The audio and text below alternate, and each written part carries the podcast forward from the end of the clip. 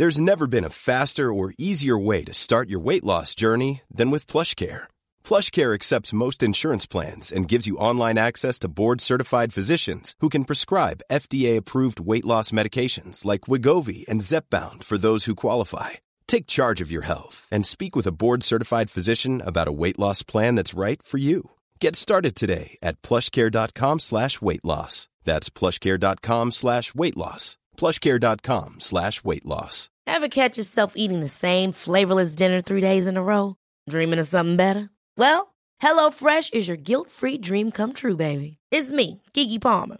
Let's wake up those taste buds with hot, juicy pecan-crusted chicken or garlic butter shrimp scampi. Mm. Hello Fresh. Stop dreaming of all the delicious possibilities and dig in at HelloFresh.com. Let's get this dinner party started. Hiring for your small business? If you're not looking for professionals on LinkedIn, you're looking in the wrong place. That's like looking for your car keys in a fish tank. LinkedIn helps you hire professionals you can't find anywhere else, even those who aren't actively searching for a new job but might be open to the perfect role. In a given month, over 70% of LinkedIn users don't even visit other leading job sites. So start looking in the right place. With LinkedIn, you can hire professionals like a professional. Post your free job on linkedin.com slash achieve today. Halloween, Halloween, Halloween, Halloween. C'est la ville de la nuit. Les citrouilles chantent et les chauves-souris. On plaisante, on fait des bêtises, on ne sait pas quelle sera la prochaine surprise. Même si tout le monde sait que la soirée d'Halloween est organisée par Jack Skellington à Halloween Town, il est temps pour nous de nous pencher sur les origines plus lointaines de cette fête. Prêt à en savoir plus sur la fameuse soirée du 31 octobre? Alors c'est parti pour un peu de culture. La soirée d'Halloween est souvent vue comme une fête commerciale américaine qui essaye de s'imposer à travers le monde.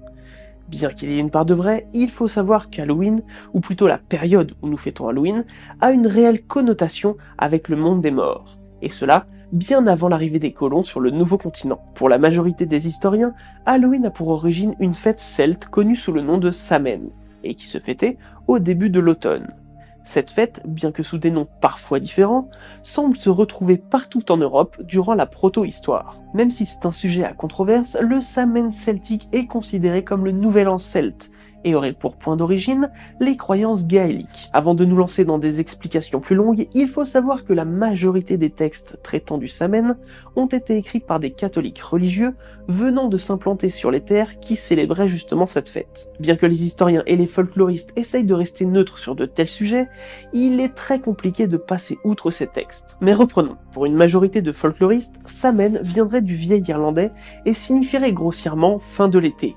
Cette fête aurait pour but de célébrer la fin des moissons et l'entrée dans la partie la plus sombre de l'année. D'après certains écrits, la fête du Samhain se déroulait sur plusieurs jours, et ce moment particulier aurait également été celui où la frontière entre le Shire, ou plus simplement l'autre monde, et le monde des vivants était la plus fine. Lors de cette fête, il aurait donc été de coutume de rendre hommage aux morts, mais également aux dieux appelés les Eas Shir. Au XVIIe siècle, le pasteur Kirk écrira que le peuple irlandais rendait hommage à ces dieux païens car il les craignait. Bon, il compare aussi leurs dieux à des démons dans le même texte, donc c'est pas forcément le meilleur point de vue. Samhain aurait donc été une fête en l'honneur de l'autre monde, afin que les dieux et les ancêtres ne soient pas trop durs avec les fidèles et leur bétail durant la partie la plus sombre de l'année, que l'on pourrait grossièrement désigner comme l'hiver. Pour cela, il aurait été coutume de toujours laisser une offrande à l'extérieur de la maison pour les ES chieux, mais aussi une place au coin du feu ou à sa propre table dans le cas où l'âme d'un défunt viendrait chercher refuge. Sinon, gare aux conséquences. Des honneurs sur toi, des honneurs sur ta famille, des honneurs sur ta vache. On pense que ces fêtes étaient menées par des druides car considérés comme descendants des ES chieux. De nombreuses coutumes seraient alors respectées, comme celle d'allumer un grand brasier dont la fumée serait bénéfique pour la protection et pour la divination. Ce feu permettait également à chacun d'allumer des torches afin de les emporter chez soi pour protéger son habitation ou encore son champ. Plus tard, ces feux de joie seront récupérés par l'Église comme servant à éloigner le diable. Le diable. Éloigné par des flammes. Ok les gars, des textes datant du XVIe siècle rapportent déjà des coutumes de déguisement présents en Irlande, en Écosse ou encore au Pays de Galles. On y parle d'une coutume étrange où des personnes passaient de maison en maison de façon costumée afin de réciter des vers en échange de nourriture. Certains folkloristes pensent qu'il s'agit là d'une vieille tradition consistant à imiter les ESCE afin de recevoir les offrandes en leur nom.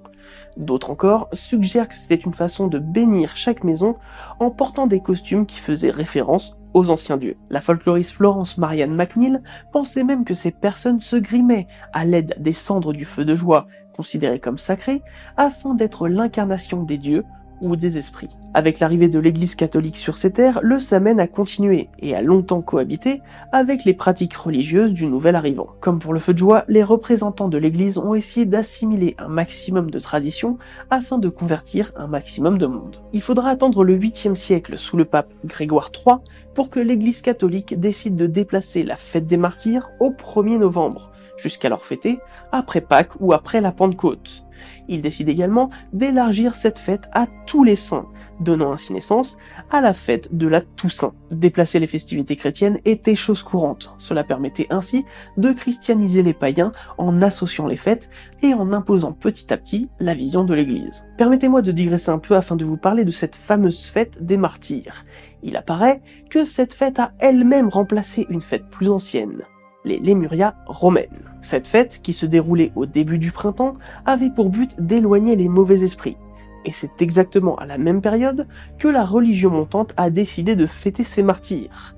Cette fête, on la doit au pape Boniface IV durant le 7e siècle. Mais revenons-en à notre Samen. Au 9e siècle, le pape Grégoire IV décide qu'il faut célébrer la fête de la Toussaint sur tout le territoire catholique et officialise ainsi la date de cette célébration, du moins, c'est ce que les historiens retiendront comme début officiel de la Toussaint au 1er novembre. Plus tard, à la fin du Xe siècle, les moines de l'ordre de Cluny en Aquitaine commencent à commémorer les morts le lendemain de la fête de la Toussaint. Cependant, on ne sait pas si c'était dans le but de coller d'autant plus aux festivités du Samen qui se déroulaient sur plusieurs jours, ou juste dans celui de se rapprocher du peuple en fêtant les défunts de l'année passée. L'ordre de Cluny eut une telle importance dans les siècles suivants que la fête des morts est restée inscrite dans nos calendriers français à la date du 2 novembre. On considère généralement qu'au début du XIIIe siècle, toute l'Europe fêtait la Toussaint, et qu'avec elle, de nouvelles coutumes ont vu le jour. La veille de la Toussaint, les cloches des églises sonnaient pour rappeler aux fidèles la messe organisée à cette occasion.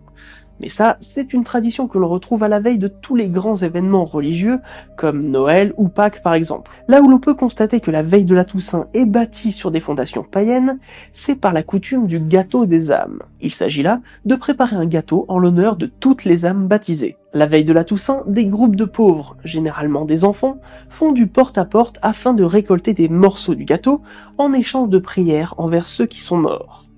En somme, les offrandes païennes légèrement été transformées. Pour certains folkloristes, c'est cette tradition catholique qui est à l'origine du porte-à-porte et de la chasse aux bonbons que l'on a aujourd'hui.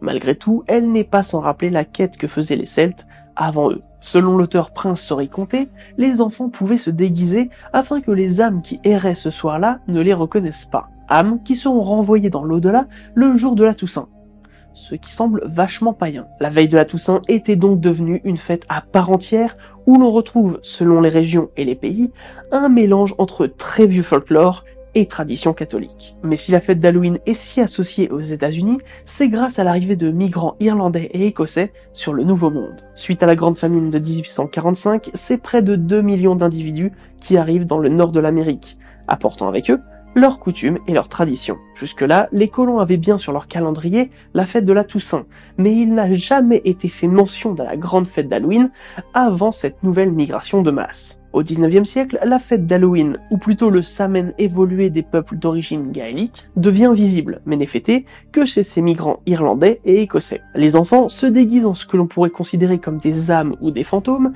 et font du porte-à-porte afin de récolter de la nourriture, plus généralement du gâteau. Cette fête a alors toujours pour but d'honorer les morts, même si au fil des générations, les croyances envers les anciens dieux ont disparu. C'est à partir du XXe siècle, et plus particulièrement les années 1920, qu'Halloween est véritablement adopté par l'ensemble de la société. D'après l'historienne Ruth Edna Kelly, la tradition qu'apportaient ces nouveaux migrants a même été encouragée par ceux qui étaient déjà sur place, ce qui a permis une intégration beaucoup plus rapide de la fête parmi toutes les communautés. Qu'il s'agisse du Canada ou des États-Unis, Halloween est fêté partout, mais les règles ont changé.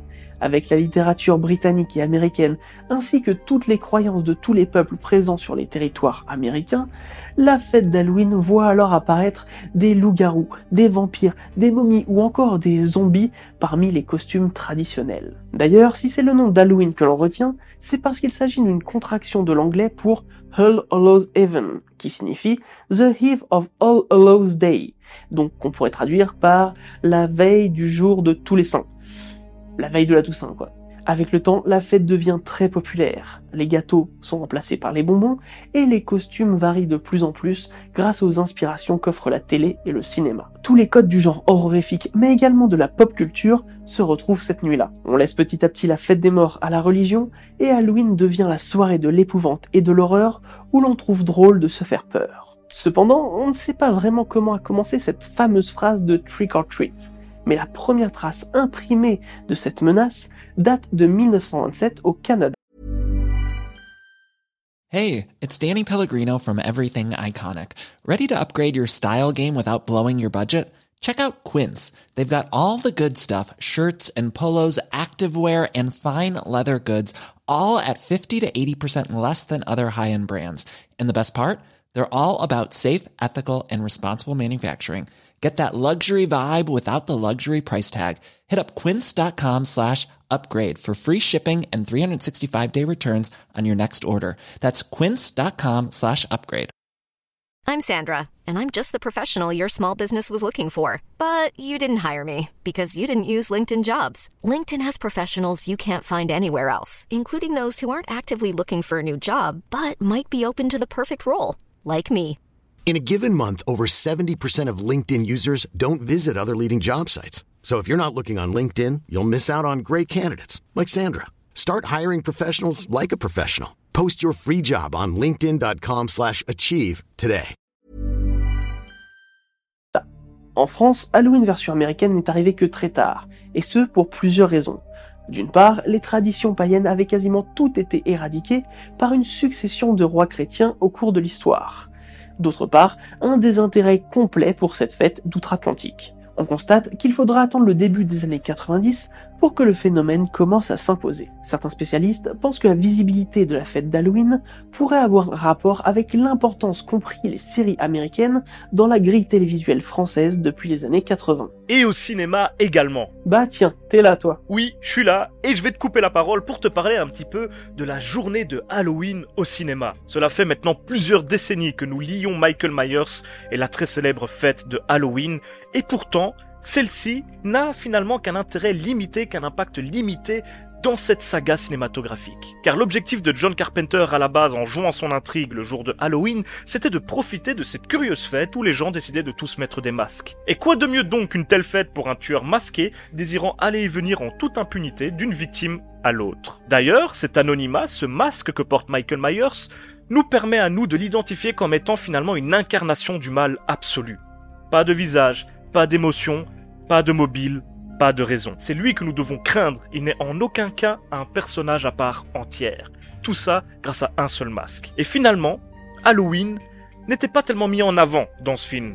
Mais avec le temps, Michael Myers n'a eu de cesse de revenir, toujours le jour du 31 octobre, dans cette fameuse nuit où les enfants vont quémander les bonbons en sonnant aux portes du voisinage. Et je pense qu'il n'y a désormais plus personne qui n'associe pas le concept de Halloween à Michael Myers. Ou le contraire on s'est compris. Mais Halloween n'est évidemment pas la seule saga cinématographique à se tenir dans cette période que nous aimons tous, amateurs de l'horreur. Que dire de films comme Ginger Snaps, The Crow, Trick or Treat, L'étrange Noël de Monsieur Jack, ou même certaines séquences de films cultes comme celle de E.T. Et ces films, ce cinéma-là, qui est né de cette ambiance, qui est né de cette fête particulière, aujourd'hui l'a inspiré. Par exemple, si demain, lors de la fête de vos voisins pour Halloween, vous venez déguisé en Michael Myers, la boucle sera bouclée. Et comme je vous le disais juste avant, les séries adorent les épisodes autour d'Halloween. On peut évidemment citer les grands classiques des Simpsons Horror Show, mais on peut aller jusqu'à citer des séries comme La petite maison dans la prairie, Ma sorcière bien-aimée, Urgence, Friends ou encore Malcolm, et puis dans les plus évidents, Charmed, Buffy contre les vampires ou encore Sabrina l'apprentie sorcière. Et dans les séries récentes, on en joue encore beaucoup, comme dans Supernatural, Big Bang Theory ou encore American Horror Story pour ne citer que Et même dans nos séries françaises, on en trouve un peu, comme dans Un gars, une fille, Caméra Café ou encore Silex and the City. Mais pour en revenir à Halloween dans l'Hexagone, la plus grosse vague médiatique passera par la décision de lancer la saison d'Halloween à Disneyland Paris en 1997. Cette annonce aura un rôle décisif puisque d'autres marques américaines comme Coca-Cola décideront à leur tour de jouer la carte de l'horreur en France. Les marques françaises non plus n'hésitent plus, comme France Télécom qui sort alors un téléphone nommé Halloween. Allô Qu'est-ce que tu fais pour Halloween? Je sors. Qu'est-ce que tu crois? Et vous Qu'est-ce que vous faites pour Halloween? Oui, oui, c'est c'est malaisant. Bref, si je vous cite Coca-Cola et France Télécom, ce n'est pas non plus un hasard, puisqu'à cette époque, ils étaient tous deux partenaires de Disneyland Paris, et ont misé sur la réussite de la soirée. Cela aura une double conséquence. D'une part, les médias et les commerçants se jettent sur l'effet Halloween, ce qui donne une véritable visibilité de la fête en France. D'autre part, la majorité de la population, grandement influencée par les médias, classifie cette fête comme étant une fête commerciale venant du pays de l'oncle Sam. Halloween, la sauce prend plutôt bien en France pour cette fête, comme on dit, d'origine celtique, mais quand même 100% américaine. Un aspect dont les commerçants ont bien saisi l'intérêt économique. La France envahit ces derniers jours par les citrouilles et les sorcières d'Halloween, une opération commerciale rondement menée pour faire accepter cette fête si typiquement américaine. Malgré tout, il reste encore et toujours une petite région en France qui semble vouloir fêter la soirée d'Halloween en retournant à des coutumes plus traditionnelles. Évidemment, je parle de la Bretagne. Depuis quelques années, on trouve des articles sur la fête du Samen qui revient en force dans cette région. Et cela est peu étonnant puisque d'après l'historienne Nadine Cretin, il existe encore des croyances païennes selon lesquelles les âmes des morts reviendraient sur Terre pour se balader la veille de la Toussaint. Ce qui, au vu de ce que l'on a déjà dit, semble bien être une trace de la survivance du Samen. Pour la petite anecdote, la brasserie morbianaise Lancelot brasse tous les ans dans la nuit du 31 octobre au 1er novembre une bière spéciale noire à 11,1% appelée la Samen 11.1. Aujourd'hui, Halloween est populaire dans le monde entier, bien que les États-Unis et le Canada dominent le sujet. Malgré tout, en France, Halloween retrouve un second souffle depuis quelques années après une quasi-disparition. En fait, cela correspond à l'accès au pouvoir d'achat de ces jeunes qui ont vu l'arrivée d'Halloween dans les années 90. Donc potentiellement vous. Et moi, carrément. Pour faire un test, j'avais demandé sur Twitter à quelle fréquence vous fêtiez Halloween, et j'ai trouvé ça super triste de constater à quel point c'était peu célébré, car que l'on souhaite fêter ça de façon religieuse en l'appelant Samen, parce qu'on a des convictions wiccan ou celtiques, ou juste folkloriques, que l'on trouve que cette fête soit trop américaine ou trop commerciale, peu importe, ça reste une fête et c'est encore un moyen de s'amuser ensemble ou juste au moins de faire un truc un peu différent du reste de l'année. Et même si vous vous retrouvez tout seul le soir d'Halloween, rien ne vous empêche de vous faire une petite soirée spéciale trouille. N'oubliez donc pas, pour cette soirée très particulière, il y a toute une tonne de films que vous pouvez regarder pour passer un moment tout particulier. Bien entendu, vous pouvez également la passer en vous passant toutes les vidéos de la chaîne de Occulture, ça fera très bien le taf. Ou encore celle de Haz qui j'en suis sûr vous donnera plein d'idées de films pour Halloween ou encore vous aidera d'inspiration pour vos costumes. Et puisqu'on parle de costumes et par conséquent de masques, je me permets en plus de la chaîne de Haz de vous conseiller la sublime chaîne de Romain Oulès et de son émission Derrière le masque qui vous instruiront tout en vous donnant des idées pour Halloween. Si c'est pas magnifique ça. Sur ce, j'espère que l'épisode vous a plu. Quant à moi, je vous dis à très vite pour un nouveau moment de culture. Et comme le dirait un très bon ami à moi... Faites de beaux cauchemars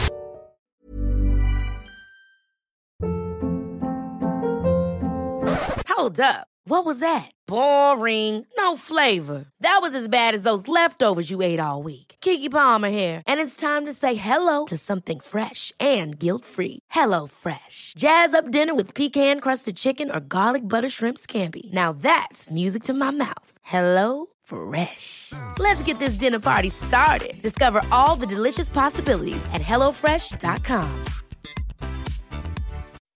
When you make decisions for your company, you look for the no brainers. If you have a lot of mailing to do, stamps.com is the ultimate no brainer. Use the stamps.com mobile app to mail everything you need to keep your business running with up to 89% off USPS and UPS. Make the same no brainer decision as over 1 million other businesses with stamps.com. Use code PROGRAM for a special offer. That's stamps.com code PROGRAM.